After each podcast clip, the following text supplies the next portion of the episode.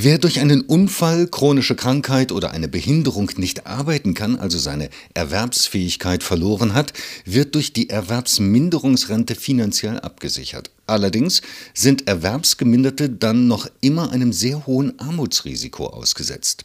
Reformen in den Jahren 2014 und 2019 führten Verbesserungen für neu zugehende Renten ein, der Rentenbestand allerdings profitierte nicht davon. Das wurde nun nachgeholt. Was das für die Betroffenen bedeutet, hat das Deutsche Institut für Wirtschaftsforschung, das DIW Berlin, in einer Studie untersucht, die am 26. April 2023 veröffentlicht wurde.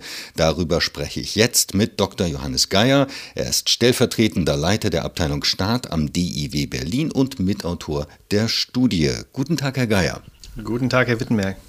Herr Geier, die Erwerbsminderungsrente schützt Menschen, die wegen eines Unfalls oder einer Erkrankung keiner Erwerbstätigkeit nachgehen können. Üppig sind die Bezüge jedoch nicht. Wie hoch liegt das Armutsrisiko von Erwerbsgeminderten? Das Armutsrisiko liegt bei den jüngeren Erwerbsgeminderten, also die, die noch nicht 65 sind, äh, bei ungefähr einem Drittel. Und es können allerdings auch Menschen sein, die schon in Altersrente getreten sind, also Ältere, die früher mal in Erwerbsminderungsrente eingetreten sind. Und für diese Gesamtgruppe ist das Armutsrisiko ungefähr bei 26 Prozent. Das ist eine ganze Menge. Wie hat sich denn insgesamt die Zahl der Erwerbsgeminderten in den letzten Jahren entwickelt? Die Zahl der Erwerbsgeminderten äh, hat sich in den letzten Jahren relativ konstant entwickelt, pendelt sich ein, also jetzt beim Rentenzugang ungefähr bei 17 Prozent. Das sind so 170.000 pro Jahr, die in Erwerbsminderungsrente gehen. Das ist im Vergleich historisch äh, relativ niedrig. Also insgesamt gab es einen negativen Trend, äh, weniger Zugänge und aktuell liegt es ungefähr bei 170.000. Wie viele davon beziehen Leistungen der Grundsicherung?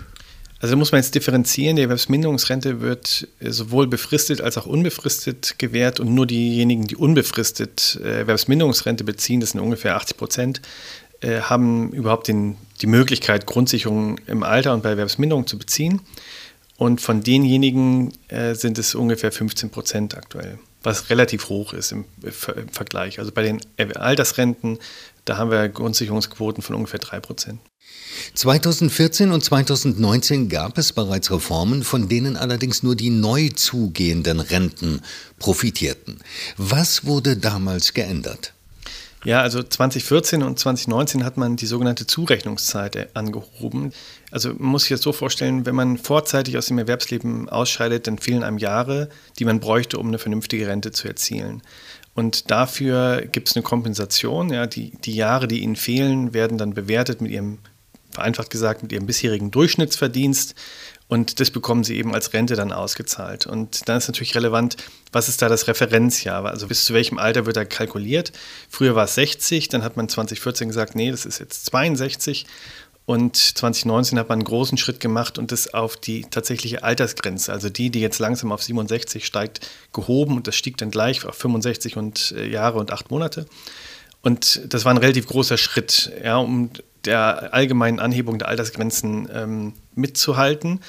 Und man hat es aber nicht ausgeweitet auf den Rentenbestand, so dass erstmal unmittelbar nicht so hohe Kosten entstanden sind, sondern immer nur für neu zugehende Renten. Ja? Und der Rentenbestand ging erstmal leer aus. Eine neue Reform soll ab 2024 auch die Bestandsrenten verbessern, die ja bislang leer ausgingen. Was ändert sich dadurch für die Betroffenen?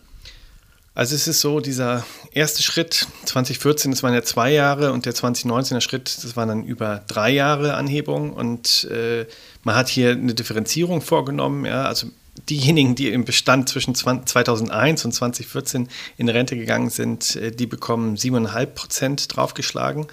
Und die, die ab 2014 vor 2019 in Rente gegangen sind, kriegen nochmal 4,5 Prozent. Das ist verglichen mit den Anhebungen, die der Rentenzugang bekam, allerdings nicht äh, gleich hoch, ähm, sondern der Rentenzugang wurde eigentlich noch besser bewertet. Da war der Anstieg der Renten ungefähr doppelt so hoch. Also da hätte man jetzt bei dem Rentenbestand 15 Prozent und 9 Prozent, also ungefähr, anheben müssen, um das gleichzustellen. Wie stark wird sich die Reform auf das Armutsrisiko Erwerbsgeminderter auswirken? Also das Armutsrisiko sinkt schon deutlich. Ja, wir rechnen da mit so Sprüngen von bis zu 10 Prozent.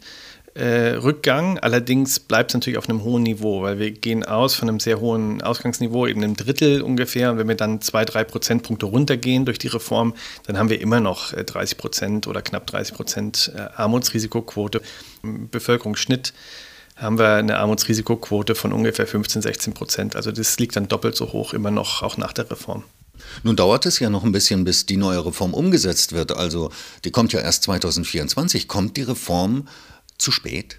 Ja, grundsätzlich muss man sagen, die Reform kommt deutlich zu spät. Also man wusste eigentlich schon relativ lange, äh, dass wir da ein sehr stark steigendes Armutsrisiko dieser Gruppe haben, ja schon eigentlich vor der Reform auch 2014. Also man hätte es damals schon machen sollen.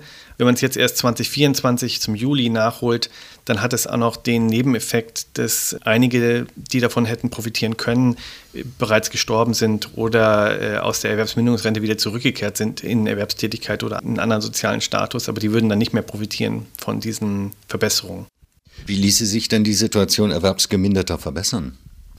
Ja, ist eine schwierige Frage, wie man eigentlich diese Gruppe besser stellt, weil man sieht, äh, finanziell ist der Spielraum da relativ eng begrenzt. Die Reform ist ja nicht nichts, sondern die hebt die Renten deutlich an und trotzdem ist der Effekt überschaubar auf die Armutsrisikoquote. Und ich glaube, das zeigt nochmal, dass wir sehr stark äh, die Frage nochmal adressieren müssen, wie können wir Menschen davor bewahren, überhaupt äh, erwerbsunfähig zu werden, also in die Prävention zu investieren.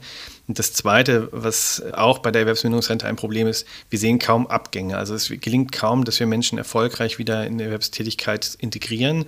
Und hier wäre eben zu fragen, wie können wir Arbeitsplätze so gestalten, dass Menschen mit körperlichen Einschränkungen, mit äh, vielleicht auch seelischen Beschwerden wieder in die Lage gebracht werden, wenigstens in mittlerem Umfang erwerbstätig zu sein. Herr Geier, ich danke Ihnen für das Gespräch. Vielen Dank.